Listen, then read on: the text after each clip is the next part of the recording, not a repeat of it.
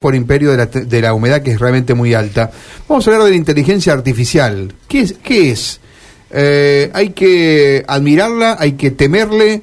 Eh, hay, bueno, eh, muchos, no es que sea nuevo, uno convive muchas veces sin saberlo con eh, algoritmos y la inteligencia artificial, pero vamos a meternos un poquito en este tema porque, bueno, está este verano se mencionó mucho, el chat GPT como una de las herramientas que comienzan a ser populares entre la gente. Y está Diego Milone, Diego es docente, es investigador del Instituto de Investigación en Señales, Sistemas e Inteligencia Computacional de la UNL, del CONICET, que tiene sede en la Facultad de Ingeniería y Ciencias Hídricas de la UNL, así que lo hemos molestado un sábado para que nos comente sobre inteligencia artificial. Buen día, Diego, aquí Mario y Karina, ¿cómo estás?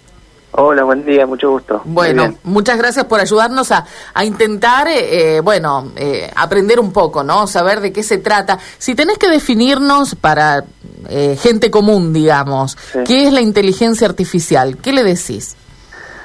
Bueno, la inteligencia artificial es eh, un programa en una computadora que trata de emular las cosas, tareas que normalmente eh, diríamos que es de una inteligencia humana. O sea, cualquier cosa que nosotros decimos esto es propio de, del ser humano, de su inteligencia, de su capacidad. Bueno, la inteligencia artificial trata de emularlo eh, con un programa de computadora, básicamente. ¿Pero en algún punto lo ha superado al humano? Sí, sí, sí, sí, sí sin duda, digamos. ¿Y por qué? Eh, uh -huh. Porque se va corriendo la vara de lo que se llama inteligencia artificial. Por ejemplo, voy a dar un ejemplo hace muchísimos años que una computadora haga multiplicaciones, que calcule una raíz cuadrada o algo así, era algo imposible con las computadoras que había en esa época y con lo, con lo que se sabía de cómo programarlas. Entonces se pensaba, bueno, algún día la inteligencia artificial va a lograr hacer que las computadoras hagan esta tarea que hoy es propia de los humanos. Los únicos que saben hacer sumas, multiplicaciones, radias, logarítmicos y todas esas cosas es el ser humano. Pero eso pasó y sucedió, y hoy por hoy uno agarra una calculadora y no va a decir, no, no es inteligente, hace cuentas, tiene dentro un mecanismo que hace cuentas y listo. Entonces se va corriendo, después, otro ejemplo, el, el, el ajedrez, digamos, en los años 90, digamos, estaban todos pendientes a ver de cuándo una computadora iba a ser capaz de ganarle a los grandes maestros mundiales del ajedrez. Tal cual. Y se decía, bueno, la computadora vamos a reconocer que es inteligente una vez que le gane al ajedrez. Y le ganó llegó un momento que le ganó y hoy por hoy ningún ser humano ni de cerca puede ganarle a un programa de inteligencia artificial al ajedrez. Sin embargo, seguimos pensando, empezamos a pensar, y bueno, pero es una máquina y qué sé yo.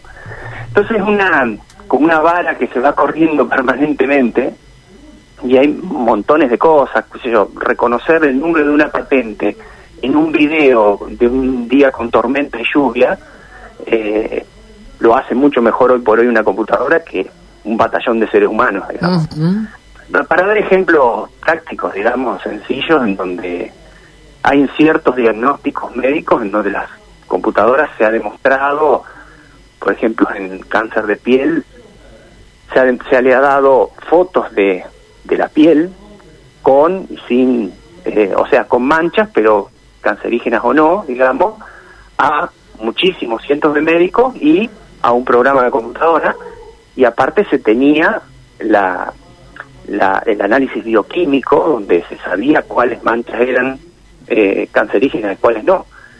Y en esa aplicación particular la tasa de acierto de la computadora fue superior a la de todos los médicos. Uh -huh.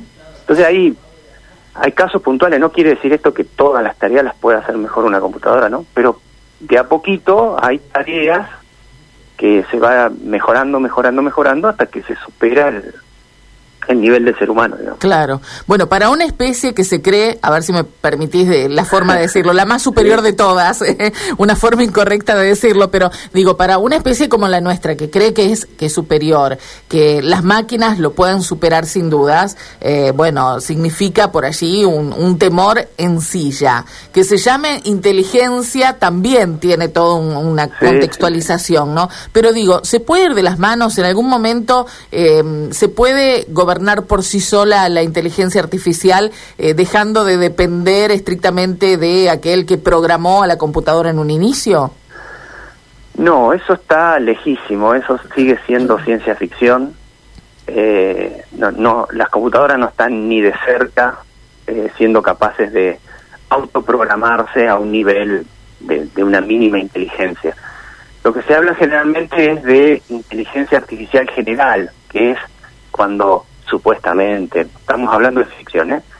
eh las computadoras tengan conciencia y puedan tomar sus propias decisiones y todo eso. Sí, o una vez programadas, digamos, puedan resolver algo que no estaba previsto, a lo mejor, ¿no? Claro.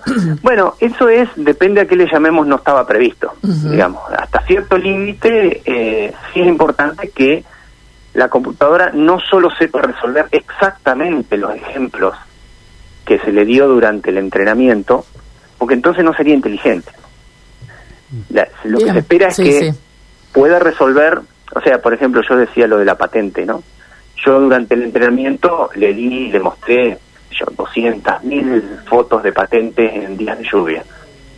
Y, yo lo que espero es que, está bien, esas 200.000 las va a reconocer perfecto, se las di, se las repetí 800.000 veces, se las aprendió de memoria. Yo lo que espero es que reconozcan nuevas patentes en, en un peaje o en cualquier lado a partir de una foto, ¿no? O sea que un poquito más allá, un poquito más allá de lo que estrictamente yo le enseñé, tiene que tener la capacidad porque si no, no sería inteligente. Sería una base de datos, digamos. Claro, claro. Va a buscar el, registro que es y me dice, ah, vos me mostraste este, y es igualito, digamos. Entonces, hasta ahí sí, pero la diferencia está en que las inteligencias artificiales actuales pueden realizar una sola tarea. O sea, si es una inteligencia artificial que reconoce patente, no sirve para nada si le mostrás una mancha en la piel y le preguntás si va a tener si tiene cáncer o no, por decirlo así. Estamos muy, la, gran mayoría de los éxitos que ha tenido la inteligencia artificial en los últimos 5 o 10 años se deben a inteligencias muy específicas que saben hacer una sola cosa. Por eso lo que se habla de que es el gran desafío, pero futurístico de la inteligencia artificial, es esto de la inteligencia artificial eh, general, digamos, como el ser humano que puede hacer un montón de cosas, digamos, ¿no? Diego, vos sabés que estamos eh, jugando con películas aquí en, el sábado de la mañana y yo recuerdo una que termina editor donde una máquina, y yo creo que Karina apuntaba como temor extremo a esas máquinas que se vuelven contra los seres humanos, ¿no? Donde Terminator hay un robot que termina eh, dándole batalla a un ser humano, tomando sus propias decisiones. Es un eh, tópico clásico de, Hollywood. Eh, vos decías, eso por ahora es ciencia ficción. Ahora yo te voy a apuntar otro temor.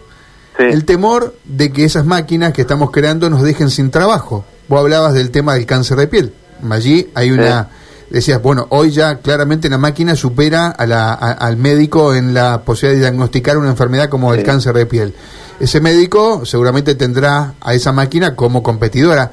Podemos poner tantísimos ejemplos en distintas profesiones que tal vez o no, por eso quiero preguntar de tu visión, si sos optimista o pesimista, eh, que vayamos quedando sin trabajo los médicos, eh, qué sé yo, los escritores.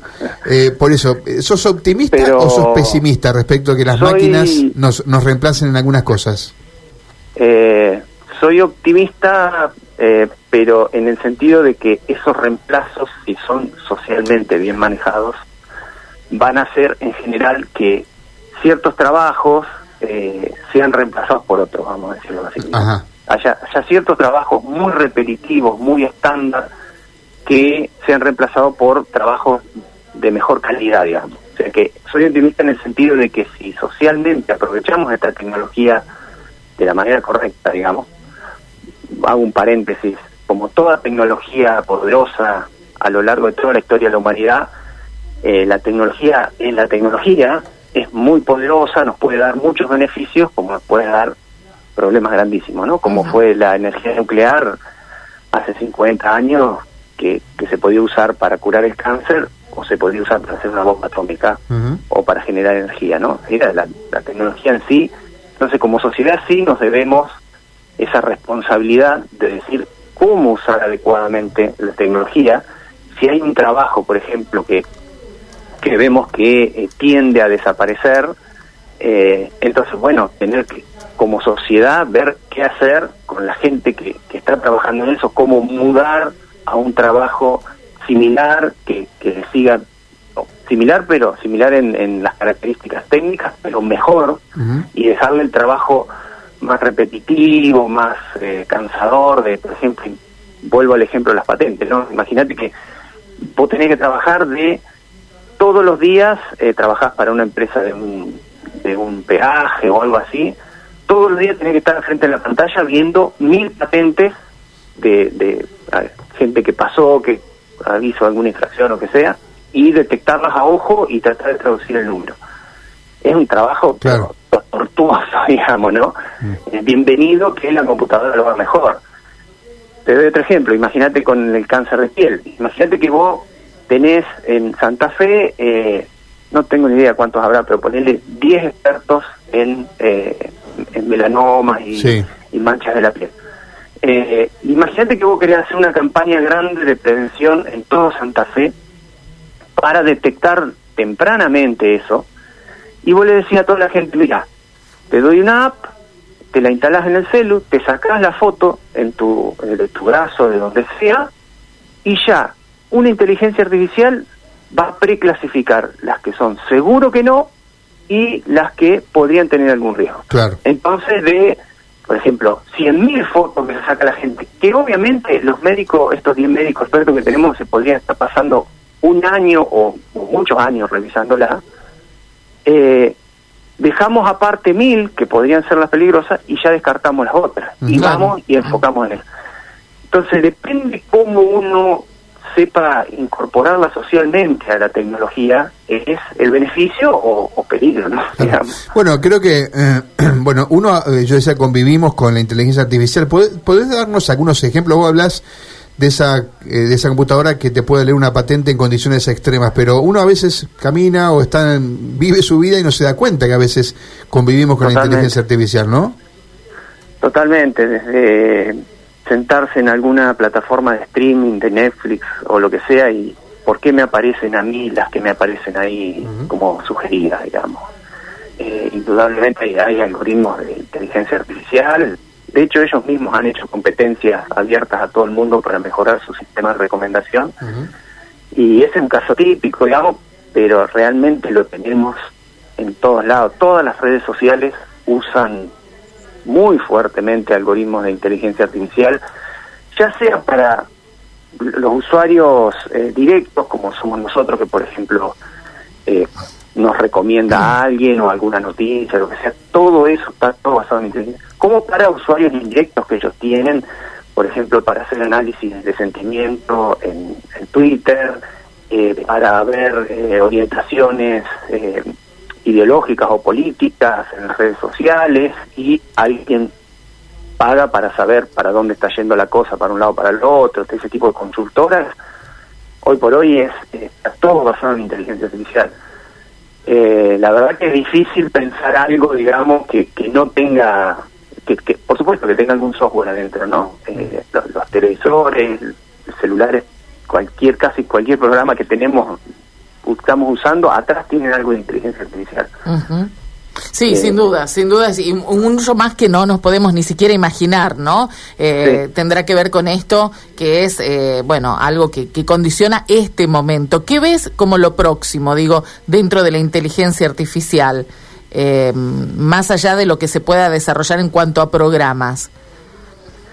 Lo próximo tiene que ver con de a poquito hacerla, voy a hablar de lo técnico, ¿no? no de la sociedad, yo creo que la sociedad tiene muchísimos desafíos interesantes en relación a la inteligencia artificial, ¿no? Pero cómo incorporar sanamente esta tecnología, vamos a decir. Eh, los desafíos que hay en la inteligencia artificial actual eh, tienen que ver, una, con los datos.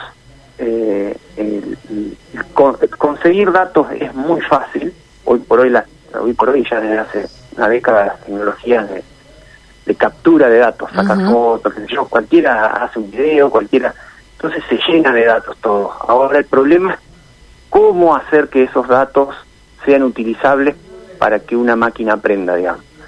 Y lo ideal, o lo que se busca, es que así como el ser humano eh, a un chico de tres años le mostramos una jirafa y vi una jirafa una vez y listo, ya no, no tiene que ver 100 jirafas ni 10.000 jirafas, para que el día de mañana vea otra jirafa y dice, ah, mira, ahí está, eso es una jirafa. Eso, es, esa, ese ejemplo sencillo, son es todavía un desafío para la inteligencia artificial actual. No, no puede aprender de pocos ejemplos y integrar conocimiento, porque el niño integra, dice, bueno, las manchas, inconscientemente, no, no, es que lo piensa, el cuello largo, bueno, hay características que sin pensarlo mucho las, registra. En cambio, la, la, computadora, o digamos los programas actuales de inteligencia artificial todavía no pueden hacer eso. Hay que mostrarle 100 jirafas, 100 caballos, bueno, ni siquiera 100, 100 mil, y decirle a cada uno, mira, en esta foto hay una jirafa y dos caballos, en esta foto hay una jirafa y un elefante, así, todo, en cada una hay que enseñarle Hasta mucho. Hasta que después pueda por sí sola determinar de qué se trata. Mm. Y eso eso de, de, agarrar las fotos y poner qué hay, que, se, que le llamamos etiquetado, porque le ponemos la etiqueta correcta. Tiene que haber un programador. claro, un ser humano. Claro, claro. Capaz que, eh, de hecho, pagan por eso. Eh, ni siquiera sabe programar. Te dicen, mira, te pago qué sé yo, 500 dólares y me ves estas 100.000 fotos y en cada una me tenés que decir qué animales hay y vos te pasás días ahí mirándolo por una acá y te pagan, digamos, y bueno, y vos no sabés programar, pero bueno, te hiciste un mango. Hoy por hoy es así, digamos, y, y así se alimentan los sistemas de inteligencia artificial. Clarísimo, Diego, nos ayudaste, gracias. ¿eh? Bueno, bueno, me alegro. Interesante, muchas gracias que pases buen día. Diego Milón es docente, investigador del Instituto de Investigación de Señales, Sistemas de, e Inteligencia Computacional de la UNL y el CONICET. Y bueno, y esto de la inteligencia artificial que parece un monstruo, ¿no? Que se lleva, va a llevar puesto todo, pero creo que queda más que claro en esto que Diego decía, que la inteligencia artificial está muy lejos todavía de superar la inteligencia humana y que además está alimentada por la inteligencia humana, así que un poco el límite también pasa por ahí, ¿no?